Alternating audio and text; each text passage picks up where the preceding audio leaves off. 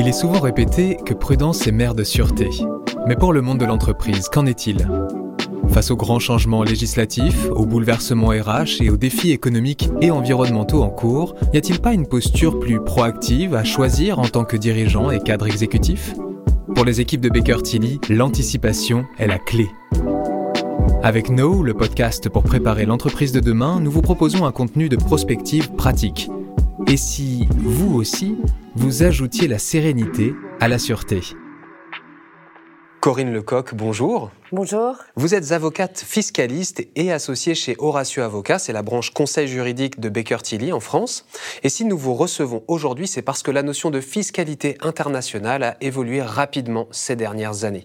D'abord au niveau de la notion de répartition de l'impôt entre les pays, mais aussi parce que des pratiques récentes dans la vente de biens, services ou tout autre flux de pays à pays s'est accrue avec la digitalisation des entreprises et de leur stratégie commerciale. C'est aussi un enjeu d'avenir. Nous avons évoqué précédemment les grands changements en cours pour les entreprises et en ce qui concerne la fiscalité, l'OCDE par exemple et ses pays signataires renforcent chaque année la lutte contre la fraude fiscale. Et face à ces changements, les entreprises se tournent vers des systèmes de plus en plus vertueux, et oui, même en ce qui concerne l'impôt. Alors pour commencer, Corinne, la fiscalité internationale, ça concerne quel type d'opération exactement?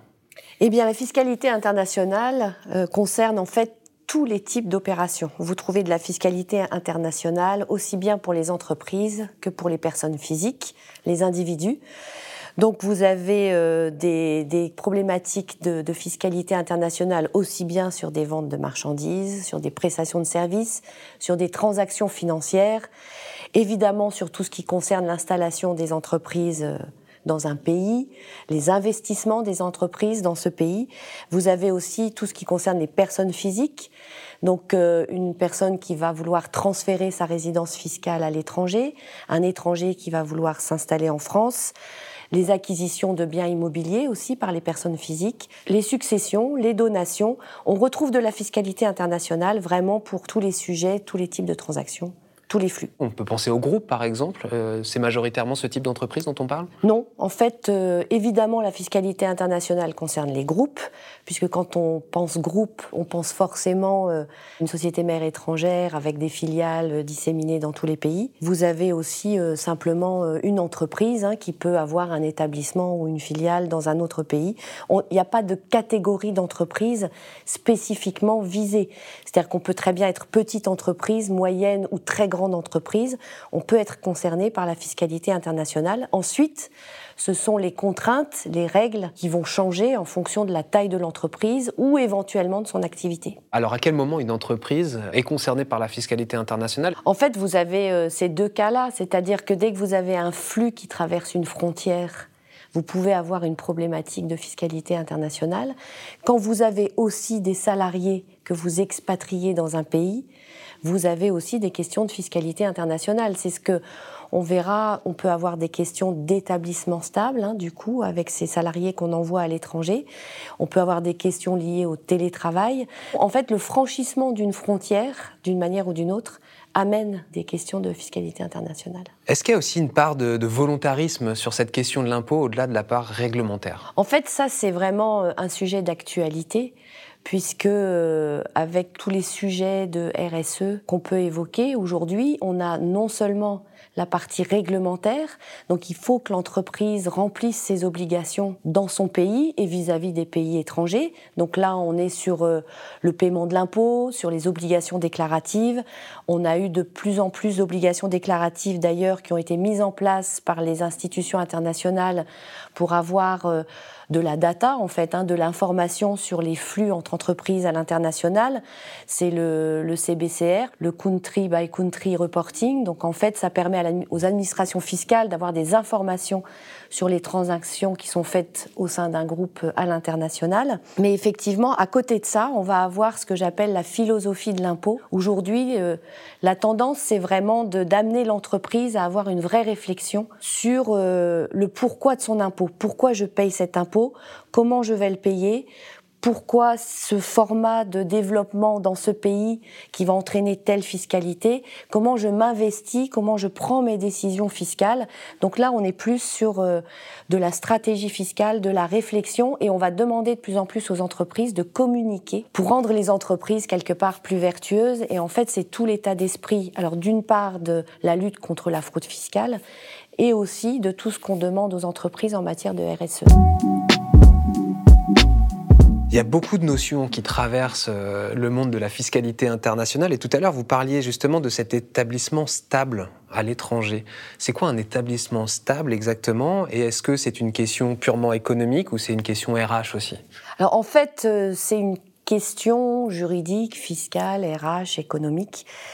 Avoir un établissement dans un pays, c'est une modalité de développement de son activité dans ce pays.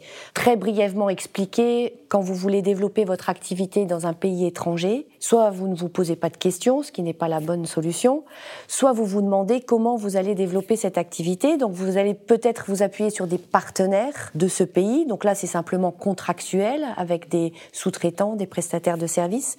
Ou alors c'est vous qui allez vous implanter dans ce pays et là, vous avez un choix entre créer une société, une filiale, ou effectivement identifier un établissement. La différence entre les deux, c'est que d'un côté, vous avez une vraie personne morale, hein, comme à chaque fois dans toute société. Avec l'établissement, c'est euh, une part de votre entreprise, quelque part, qui s'installe à l'étranger. Il faut vraiment se poser cette question-là euh, dès le début, parce que les conséquences fiscales ne sont pas les mêmes, les modalités de création ne sont pas les mêmes, il y a un vrai enjeu pour nous les fiscalistes d'identifier à chaque fois si finalement l'entreprise dans sa façon de développer son activité, est en train ou non de créer un établissement dans le pays, souvent sans le savoir. L'occasion euh, fait le larron, entre guillemets, c'est que des fois, il y a une opportunité pour une, entreprise et on, commence à travailler. Ça démarre avant de se poser les bonnes questions. Alors, pour revenir à ce que vous disiez, euh, c'est vrai que la partie RH est importante aussi parce que euh, depuis le Covid et donc le développement du télétravail d'un point de vue mondial, ça a beaucoup modifié euh, les décisions des entreprises et en fait, euh, le fait d'envoyer des salariés dans un pays ou de recruter sur place des salariés euh, en local, ça peut créer un établissement stable en fonction des missions qui sont données à ces personnes, de leur possibilité de contracter au nom de leur entreprise étrangère. Donc il y a tout un faisceau d'indices qu'on étudie et c'est vraiment euh, délicat dans, cette analyse pour savoir si finalement ce qu'est en train de faire l'entreprise avec ses salariés qui généralement travaillent chez eux, installent un bureau à, à, la demande de leur entreprise étrangère, peuvent générer en fait un établissement stable de cette entreprise en France par exemple, s'il s'agit d'une entreprise étrangère. Justement, vous parliez de la philosophie de l'impôt. Est-ce qu'il faut vraiment avoir euh, ce respect euh, de l'impôt euh, dans, chacun des pays pour que ça fonctionne correctement, ce système international? Ben, C'est effectivement tout le travail qui est mis en œuvre hein, par les grandes institutions internationales, c'est-à-dire de d'affecter correctement l'impôt au pays dans lequel on développe son activité. Ça, c'est un point qui concerne aujourd'hui les très gros groupes, avec ce qu'on appelle pilier 2, qui donne des règles pour euh, réallouer donc au pays en fait euh, une base taxable avec un taux d'imposition minimum. Et puis il y a tout cet environnement des prix de transfert qui concerne là les flux intra-groupes. Donc il s'agit de dire aux différentes entités du groupe et à la maison mère en particulier, attention, les transactions que vous faites avec vos établissements stables et vos filiales doivent respecter les conditions de marché. Donc vous devez mettre en place une politique de prix de transfert étudier quelle est la meilleure façon de calculer les prix de vos transactions intra-groupe pour que ça respecte en fait le contexte économique extérieur. Donc non, les entreprises au sein du groupe ne peuvent pas faire comme elles veulent, se faire des ventes et des transactions au prix de revient ou même euh, en dessous du prix de revient ou des transactions à des prix surévalués parce qu'en fait, ça, ça a pour effet de localiser de la base taxable dans un pays qu'on aura choisi, et c'est contre quoi on essaye de, lutter aujourd'hui. Ce qui permet aussi de limiter la concurrence à l'impôt et, la concurrence euh, Exactement. entre structures. Alors, dans un de nos précédents épisodes, un des invités disait que la structure des entreprises est toujours mouvante. On peut penser par exemple à un rachat d'une structure à l'étranger. À quel moment la notion de fiscalité internationale intervient et euh, à quelle part, entre guillemets, dans ce cas de figure? Alors, en fait, euh, dans le cadre des rachats ou des restructurations en général, parce que on peut avoir aussi des, des questions de restructuration de groupes, donc deux groupes qui se réunissent, ou des simplifications d'organigrammes qui vont aussi nécessiter euh, des opérations de fusion, d'apport partiel d'actifs, euh, même aussi avec des, établissements stables. Et puis vous avez les, acquisitions euh, stricto sensu, où effectivement là, on va travailler pour euh, la société étrangère, par exemple, qui achète une cible française, et on va donc auditer à la demande de l'acquéreur les éléments, les liasses fiscales, les comptes de la société française pour lui présenter un rapport et donc il s'agit d'évaluer les risques potentiels fiscaux que cette cible peut montrer. Il s'agit de, regarder tous les points majeurs de la liasse fiscale et de la détermination du résultat fiscal de la cible. Donc euh, voilà, on va regarder les provisions, on va regarder aussi tout ce qui est euh, évidemment obligation déclarative et paiement de l'impôt. On va regarder s'il y a des flux intragroupes, justement. Est-ce que ces flux comporte un risque? Est-ce qu'il y a des méthodologies de prix qui peuvent être discutées par l'administration? On va aussi regarder si l'entreprise euh, a immobilisé à l'actif de son bilan euh, un bien, un élément qui aurait dû être passé en charge ou inversement. Enfin voilà, il y a plein d'exemples et ça c'est vraiment euh, fondamental pour l'acquéreur. Il s'agit de, regarder tous les points majeurs de la liasse fiscale et de la détermination du résultat fiscal de la cible. Donc euh, voilà, on va regarder les provisions, on va regarder aussi tout ce qui est euh, évidemment obligation déclarative et paiement de l'impôt. On va regarder s'il y a des flux intragroupes, justement. Est-ce que ces flux comporte un risque Est-ce qu'il y a des méthodologies de prix qui peuvent être discutées par l'administration? On va aussi regarder si l'entreprise euh, a immobilisé à l'actif de son bilan euh, un bien, un élément qui aurait dû être passé en charge ou inversement. Enfin voilà, il y a plein d'exemples et ça c'est vraiment euh, fondamental pour l'acquéreur. Là, vous le disiez, on évalue les risques. Alors, on peut avoir en tête tous ces axes de, travail sur la fiscalité de son entreprise, de son groupe, euh, son appartenance à un groupe étranger aussi, par exemple. Et tout ça pour préparer un potentiel contrôle fiscal, puisque l'administration fiscale a ce rôle-là. Vous, Corinne, quand vous discutez avec euh, vos interlocuteurs, vos interlocutrices, quel discours vous tenez auprès d'eux pour anticiper cette possibilité et que tout le monde soit serein et euh, dans la transparence euh, pour la pérennité de l'entreprise? Notre discours aujourd'hui, quelle que soit la taille de l'entreprise, et ça c'est vraiment important, c'est-à-dire qu'on soit petite entreprise, PME, grande entreprise, le discours est finalement le même parce que face au contrôle fiscal, de toute façon, la problématique est identique. Il faut vraiment se préparer au mieux en amont. Donc l'idée, c'est de faire un audit fiscal régulier. On a aussi un discours très important en matière de prix de transfert. Les prix de transfert, en fait, aujourd'hui, ça concerne les, grands groupes, on va dire, en ce sens que l'obligation documentaire, donc la documentation de prix de transfert, n'est obligatoire qu'à partir d'un certain seuil de chiffre d'affaires qui va d'ailleurs diminuer. Nous, ce qu'on dit aux entreprises qui sont en dessous de ce seuil, c'est que l'administration fiscale peut exactement poser les mêmes questions, demander les mêmes informations que celles qui sont dans une documentation obligatoire, alors que vous n'êtes pas dans cette obligation. Donc, il faut quand même savoir que les prix de transfert, c'est la seconde ressource fiscale pour l'État après la TVA. Donc, nous, on amène les entreprises à préparer leur dossier, une documentation de prix de transfert, avant même tout contrôle fiscal, pour que lorsque l'inspecteur arrive, on ait déjà des éléments. L'idée, c'est de dire aux entreprises que préparer en fait son dossier avant le contrôle, quand on montre à l'inspecteur qu'on a euh, des éléments tout de suite et qu'on a regardé le sujet, il y a déjà 50% au moins du travail qui est fait avec l'inspecteur, il est mis en confiance. La problématique est la même aussi, j'en profite, sur la piste d'audit fiable qui concerne la TVA, qui est également une obligation depuis 2014. Euh, Et euh, en fait, les entreprises doivent documenter ce qu'on appelle une piste d'audit fiable pour expliquer à l'inspecteur en cas de contrôle TVA tout le process de facturation suivis par l'entreprise et les contrôles mis en place par l'entreprise pour vérifier que tout va bien. Donc, éviter les doublons de factures, les corrections de factures, euh, les contrôles non faits euh, dans tout ce processus du bon de commande jusqu'à en fait l'archivage de la facture. La majeure partie des entreprises en France n'ont pas encore leur piste d'audit. Et c'est vrai qu'en cas de contrôle fiscal, de plus en plus les inspecteurs la demandent à l'arrivée. Faire ça au moment du contrôle, c'est une aberration parce que ça nécessite quand même beaucoup de travail de rédaction, de collecte d'informations. Donc voilà, ça fait partie de notre travail aussi, de mettre en conformité en permanence les entreprises par rapport à toutes ces obligations référence justement à la notion de la facturation, enfin de la, collecte de la TVA. Dans un, prochain épisode, on va parler de la facturation électronique, qui est une mesure européenne, qui va être adaptée euh, par tous les pays de, l'Union européenne. En France, quelle est la position euh, sur cette philosophie de l'impôt, ou en tout cas contre toutes les mesures de lutte contre la fraude fiscale? La France est quand même assez euh, impliquée dans la lutte contre la fraude fiscale. Hein. Elle fait partie des pays qui sont plutôt précurseurs sur des propositions de mesures.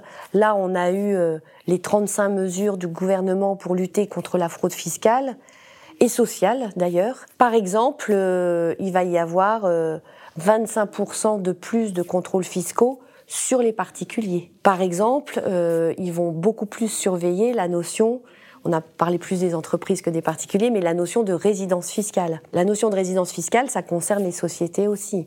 On regarde où est le siège de direction effectif de l'entreprise. Donc euh, c'est vraiment un enjeu majeur aujourd'hui que de non seulement respecter ses obligations déclaratives, mais aussi de réfléchir à sa stratégie fiscale et surtout de savoir l'expliquer. Je vais euh, finalement ouvrir un établissement stable aux Bahamas pour grossir le trait, qui est un paradis fiscal, ça se peut que ce soit utile.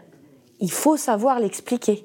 En revanche, euh, une entreprise qui euh, positionne euh, tous ses développements économiques en Irlande ou dans des pays à fiscalité privilégiée juste parce que c'est de la fiscalité privilégiée, ça c'est quelque chose qui se termine. C'est quelque chose qui n'est plus possible. On peut toujours avoir une bonne raison d'aller dans ces pays-là et cette raison doit être expliquée. L'idée, c'est d'amener les entreprises euh, à avoir une charte, notamment en respectant un certain nombre de principes en matière fiscale.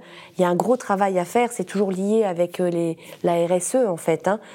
Là, on travaille euh, en étroite collaboration, on va dire, avec les équipes RSE pour voir comment intégrer les sujets de fiscalité dans cette démarche proposée aux entreprises. Alors justement, chez Baker Tilly et ses filiales, chez Horatio Avocat aussi visiblement, l'objectif c'est de toujours engager le futur dans les réflexions actuelles. Alors en quoi la fiscalité des entreprises à l'international, c'est un enjeu qui est conjugué au futur, pour être très concret? Pour être très concret, c'est ce sujet-là, notamment. Hein. on travaille avec une autre filiale du groupe qui s'appelle Goodwill Management, qui est donc très impliquée sur euh, sur, la RSE et donc l'audit des entreprises. Donc il faut, il faut amener les entreprises donc à intégrer la fiscalité nationale ou internationale d'ailleurs hein, dans, dans cette démarche RSE. La fiscalité internationale, c'est forcément un enjeu du futur, puisqu'on est quand même dans un contexte qui reste mondial aujourd'hui. On voit bien que les pays se réunissent pour réfléchir à une fiscalité qui va s'appliquer d'une manière plus homogène au niveau mondial, européen, et d'abord et avant tout pour nous, puis ensuite avec les relations avec les pays tiers. Donc euh, ce sont vraiment les prix de transfert, c'est une matière qui va évoluer également. Il y a vraiment beaucoup d'enjeux. Il y a de plus en plus de communication entre les administrations fiscales des différents pays. Tout est mis en œuvre pour qu'elles puissent obtenir des informations directement entre administrations fiscales. Donc voilà, tout ça, nécessite aussi que l'entreprise soit protégée et que l'individu soit protégé par des conseils qui peuvent aussi euh, savoir mettre une limite aux interventions et à l'application de ces textes-là. Et puis ça pose aussi une question purement business, c'est-à-dire euh, si je suis conforme, ce sera peut-être plus facile de travailler avec des partenaires qui eux aussi sont dans la conformité, une philosophie de l'impôt qui est la même que moi, que si j'essaie toujours de, de, partir dans un endroit seul. C'est l'histoire de la sécurité juridique hein, qui, peut être offerte aux entreprises et puis euh, qui peuvent être offertes en général euh, à tous les, acteurs finalement et les parties prenantes des, transactions. On est vraiment sur de la sécurisation euh, de, tout ce qui est flux et, et transactions au niveau mondial. Corinne, merci beaucoup. Merci à vous, avec plaisir. Merci beaucoup d'avoir suivi cet échange. Nous espérons avoir apporté des lumières utiles à votre réflexion sur ce sujet qui touche votre entreprise et que cela vous permette d'anticiper les prochains mois et années.